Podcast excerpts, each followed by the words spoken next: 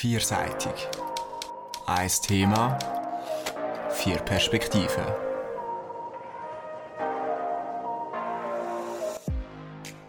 Elektroschocktherapie.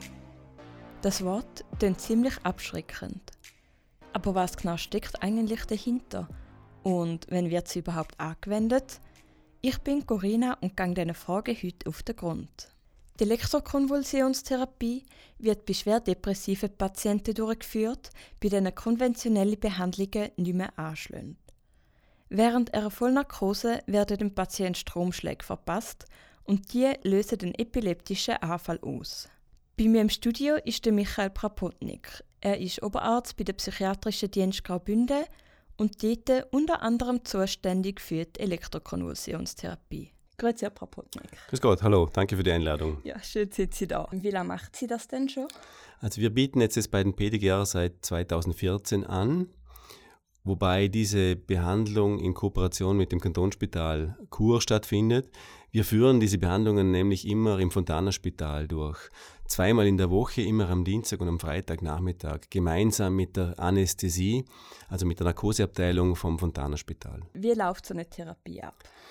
Also zunächst muss die Indikation überprüft werden. Das heißt, äh, wir bekommen Zuweisungen ähm, von niedergelassenen Psychiatern oder von Hausärzten oder direkt von unserer Klinik, von den psychiatrischen Diensten selber.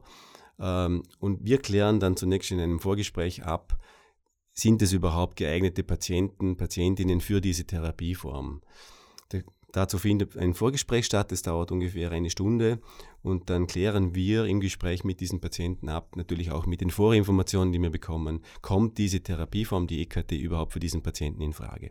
Wenn ja, dann sind gewisse Voruntersuchungen nötig. Dann muss, müssen noch diese Vorabklärungen erfolgen und wenn diese Vorabklärungen erfolgt sind, dann kann man mit der EKT starten. Was sind da denn für Gründe, warum das jemand in Frage kommt? Die Hauptindikation für diese Therapieform, für die EKT, ist die Depression, und zwar die schwere Depression.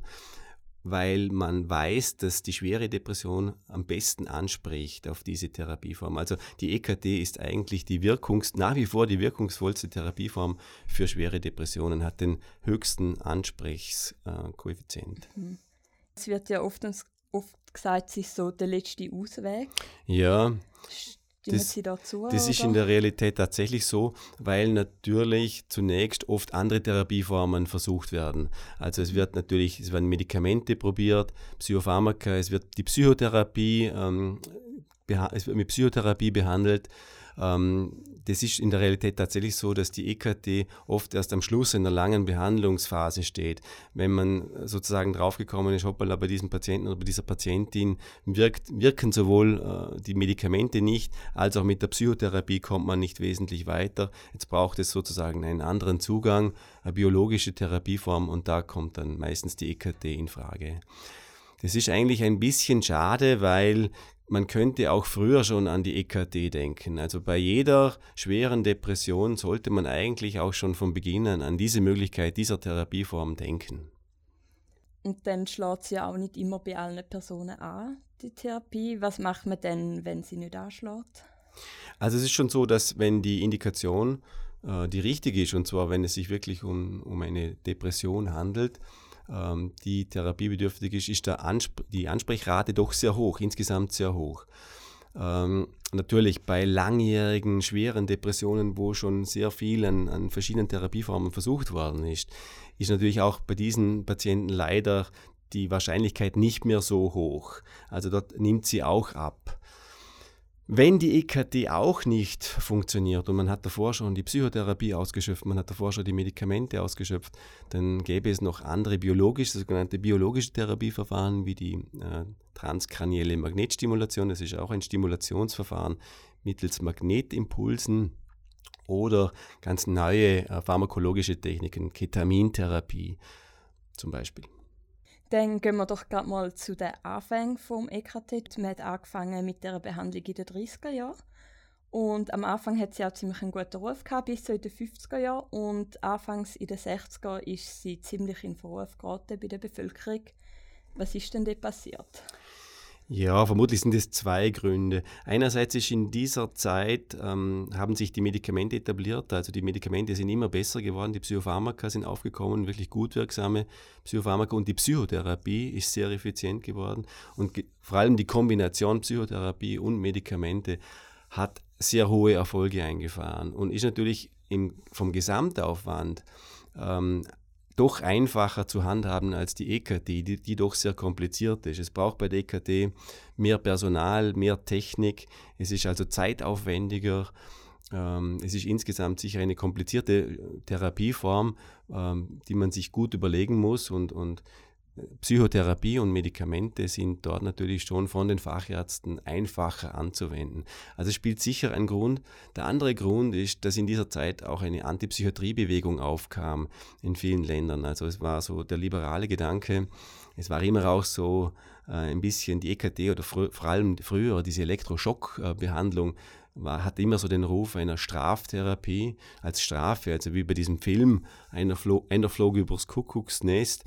Und da muss man natürlich ganz klar sagen, die EKT, die heutige EKT hat überhaupt nichts mit, mit Strafe zu tun. Es ist eine Therapieform, eine ganz wichtige, notwendige Therapieform für wirklich schwer Depressive, die auch sehr gut hilft und die wir eigentlich mit den modernsten Methoden anwenden und die auch absolut sicher ist und sehr viele Patienten davon profitieren. Also leider wurde vor allem durch diesen Film ähm, wurden sehr viele falsche Haltungen in die in die Köpfe vieler Menschen gebracht. Wie hat man es denn wieder geschafft, um das Bild zu ändern? Also vor allem äh, die Untersuchungen über die EKT in den äh, 70er, 80er, 90er Jahren haben dann schon gezeigt, wie wirksam diese Therapieform ist.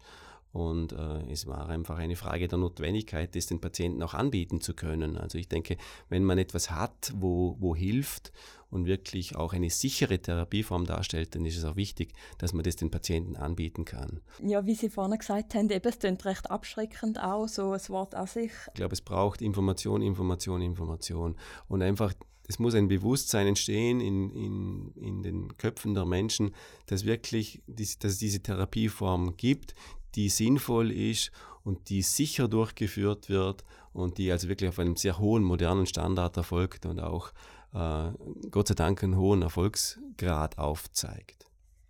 Dann gehen wir vielleicht noch ganz kurz so durch. Die Therapie wird ja unter Vollnarkose durchgeführt. Genau, ja. Insgesamt liest man so verschiedene Sachen, aber so acht bis zwölf Mal etwa. Mhm. Ähm, wie hat man herausgefunden, dass es so viele Sitzungen braucht?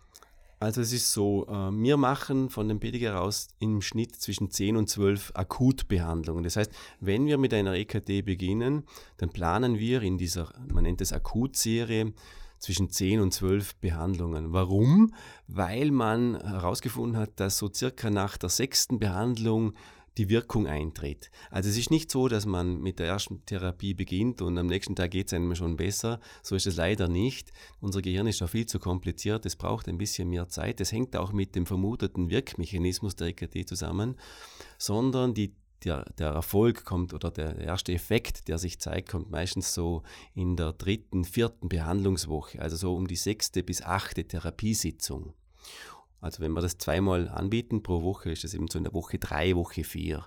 Und eigentlich reichen dann insgesamt zwölf Behandlungen. Wenn man mehr als zwölf Behandlungen machen würde, hat sich gezeigt, zeigt sich eigentlich kein großer wesentlicher Verbesserungseffekt mehr. Das heißt, wir haben es so festgelegt, wir machen zehn bis zwölf Akutbehandlungen und wenn die Patienten gut ansprechen auf diese Therapieform, dann machen wir noch eine Fortsetzung. Das nennt sich eine sogenannte Fortführungs- und Erhaltungstherapie, dass die Patienten auch weiterhin diese Therapieform bekommen, aber in nicht mehr so hoher Frequenz, also nicht mehr zweimal die Woche, sondern dann nur mehr einmal einmal alle zwei Wochen und das für eine Zeit von circa zwei Monaten und dann einmal im Monat. Und das kann man dann durchaus über einen längeren Zeitraum machen, auch über Jahre. Also es gibt Patienten, die schwören darauf, die machen diese Therapieform über Jahre hinweg, einmal im Monat eine Behandlung und sind damit stabil. Sie haben ja vorhin auch gesagt, die vermutlich Wirkung. Jetzt ist es so, dass eben dass man nicht genau weiß, was während der Therapie passiert. Also es wird ein epileptischer Anfall ausgelöst im Hirn. Was können Sie als Fachperson zum aktuellen Stand zu der Forschung sagen? Also es ist so, ähm, es ist wirklich so, dass man den ganz genauen Wirkmechanismus nicht kennt, aber das ist ja nicht nur bei der EKT so, sondern es ist in vielen Bereichen der Medizin so, dass man das noch nicht weiß, wie es ganz genau funktioniert. Aber es deutet schon sehr viel darauf hin, dass es, äh, dass es sich um eine Neuroneogenese handelt oder Neuroplastizität. Das klingt total kompliziert, das Wort, beschreibt aber eigentlich einen, einen, Prozess im Gehirn, dass die Nervenzellen wieder vermehrt Verknüpfungen herstellen mit anderen Nervenzellen. Das heißt, man, beschreibt es als Plastizität. Unser Gehirn ist also kein, kein fixer Körper, der unverändert ist, so wie ein Computer und die Hardware vom Computer die immer gleich ist und man kann einfach nur verschiedene Software auf dem Computer verwenden. Unser Gehirn ist viel, also viel komplizierter und eigentlich auch viel fluider. Das Gehirn kann sich anpassen. Das heißt, beim Gehirn kann sich auch die Hardware verändern. Das Gehirn selber, die Nervenzellen verändern sich und vor allem die Verbindungen der Nervenzellen untereinander. Und man hat herausgefunden, dass die, der positive Effekt der Therapie, also nicht nur von der EKT, sondern auch von anderen Therapieformen in der Psychiatrie, bewirkt, dass die Nervenzellen vermehrt Verknüpfungen bilden mit anderen Nervenzellen. Also es kommt zu vermehrten äh, Verknüpfungen im Gehirn. Und das dürfte dieser positive Effekt sein. Man kann sich das so vorstellen wie mit einer Wurzel, also wie wenn man eine, eine Pflanze düngt, kommt ja der Effekt auch nicht gleich. Also es ist ja nicht so, dass man eine Pflanze düngt und fünf Minuten später hat sie Wurzeln und blüht, sondern es braucht auch seine Zeit. Der Stoff muss eingebaut werden in der Wurzel und wenn die Pflanze gut wächst, dann bilden sich neue Wurzeln und neue Verzweigungen. Und so ähnlich dürfte das im Gehirn sein. Denken Sie denn, dass man bald weiß, was genau passiert? Oder läuft da in der Forschung? Ich denke schon. Also das ist schon so, dass, dass da immer geforscht wird. Vor allem die EKT, die hat also wirklich eine Renaissance erlebt, die auch in der Schweiz, also wird an sehr vielen Zentren mittlerweile angewendet und äh, sehr viele Zentren sind darum bemüht, ähm, sich auch äh, forschungsmäßig damit auseinanderzusetzen. Die EKT hat auch Nebenwirkungen und das können zum Beispiel Kopfweh, Übelkeit oder auch Schwindel sein. Es kann allerdings auch Amnesie auftreten. Es gibt solche, die nur vorübergehend sind, so kurz nachher, aber sie kann sich auch über Monate hinweg strecken. Ist denn die Therapie das Risiko wert? Also das muss man immer individuell anschauen. Das muss man immer in der, im, im Gespräch mit dem Patienten, in der Therapie mit dem Patienten individuell beurteilen, was spricht dafür. Also man muss permanent eine Nutzen-Risikoanalyse machen. Aber es ist so tatsächlich, wie Sie das sagen, also es gibt eigentlich kurzfristige Nebenwirkungen, die sind eigentlich eher harmlos. Das sind eben diese Kopfschmerzen nach der Behandlung oder Muskelverspannungen durch den Krampfanfall, der ja da ausgelöst wird die vergehen meistens nach wenigen Stunden oder man kann einmal ein, ein, Schmerzmittel geben und der Kopfschmerz ist wieder gut. Es gibt auch ab und zu so leichte Verwirrtheitszustände, die so über wenige Minuten, ab und zu mal eine Stunde dauern können und deshalb ist es auch gut, die Patienten gut zu überwachen, was wir auch machen. Also wir, wir lassen die nicht nach der Behandlung gleich nach Hause, sondern die werden noch überwacht und die dürfen auch an diesem Tag nicht, zum Beispiel nicht mit dem Auto fahren. Also sie müssen mit den öffentlichen Verkehrsmitteln kommen oder sie werden von jemandem gebracht und wieder geholt. Also es braucht eine Überwachung am Tag dieser Behandlung. Das sind aber eigentlich eher die unkomplizierteren Dinge das, was wirklich immer wieder mal zum Problem werden kann, das ist tatsächlich das mit dem Gedächtnis. Wir nennen es die Amnesie, dass, dass es zu Gedächtnisproblemen kommt. Und zwar ungefähr bei einem Drittel bis zu der Hälfte kann sich das Gedächtnis während dieser Behandlung verschlechtern. Äh, vor allem das autobiografische Gedächtnis, also vor allem wenn es um Inhalte zur Person selber geht. Diese Gedächtnisstörungen sollten aber eigentlich in der Regel wieder verschwinden, spätestens dann, wenn man mit der EKT aufhört. Also es ist nicht so, dass jetzt bleibende Gedächtnisschäden äh, vorhanden sind. Es kann mal sein, dass es einfach noch ein bisschen von der Zeit überschwappt. Das heißt, dass man mit der EKT aufhört und das für noch wenige Wochen, selten mal ein, zwei Monate noch Gedächtnisstörungen vorhanden sind, aber spätestens dann sollten diese Gedächtnisprobleme wieder verschwinden. Also haben Sie es noch nie erlebt, dass jemand lange halten die? Eigentlich, also wir jetzt, seit wir die EKT bei uns hier machen, bei den PDGR nicht. Was wir schon gesehen haben, ist, dass während der Behandlung äh, ein Patient sehr äh, heftig reagiert mit Gedächtnisproblemen und wir haben auch ähm, mal einen Fall gehabt, wo wir aufgehört haben. Also wo wir einfach gesagt haben, die, die Nutzen-Risikoanalyse spricht nicht mehr dafür, die Behandlung fortzusetzen, sondern die Gedächtnisstörungen überwiegen eigentlich, die sind zu massiv, sind also diese Nebenwirkung, diese mögliche Nebenwirkung der Therapie ist zu hoch, wir brechen ab im Einverständnis mit dem Patienten. das ist auch ganz wichtig zu sagen, wir führen diese Behandlung immer freiwillig durch. Gell? Also da wird niemand dazu gezwungen, sondern äh, das passiert natürlich rein auf freiwilliger Basis. Gibt es denn noch andere negative Nebeneffekte? Ja, also was gut ist, ist, wenn, wenn der Zahnstatus ähm, gut ist, also wenn die Zähne äh, in einigermaßen guter Verfassung sind, weil durch den Krampfanfall entsteht ein Druck, also man beißt das Kiefer fest zusammen, die Patienten bekommen zwar einen Zahnschutz, aber es kann schon mal sein, dass vielleicht, wenn die Zähne locker sind, dass es mal zu einer leichten Verletzung im Gebiss kommt, das kann passieren. Aber in der Regel ähm, geht es eigentlich ohne Probleme, läuft es ohne Schwierigkeiten ab. In der Schweiz werden ja jährlich etwa 2100 Patienten äh, mit EKT behandelt. Wie viel sind das etwa in Graubünden? Also bei dieser Zahl, ähm, ich glaube, das dürften Einzelbehandlungen sein. Ähm, wir machen im Schnitt, das variiert ein bisschen, wir machen im Schnitt zwischen 200 und 300 Einzelbehandlungen pro Jahr und wir haben jetzt in den letzten Jahren so circa um die 100 Patienten gehabt. In der Westschweiz ist ähm, Therapie immer noch recht abgelehnt. Wie erleben Sie so die Haltung in Graubünden? Eigentlich insgesamt sehr offen. Also ich bin der Meinung, dass, ähm, dass die Patienten sehr gut informiert sind und aufgeklärt sind. Und ähm, es kommt sehr oft auch vor, dass die Patienten schon mit, die, mit dieser Fragestellung, mit dem Wunsch einer Elektrokrampftherapie zu uns kommen. Also da ähm, sind wir sicher auf dem richtigen Weg mit, den, mit der Informationspolitik. Dann kommen wir auch schon zu der letzten Frage. Wie teuer ist denn so die Ganztherapie in sich und wird das durch Krankenkasse deckt? Also die Therapie ist sicher eine teure Therapie, weil sie doch sehr aufwendig ist.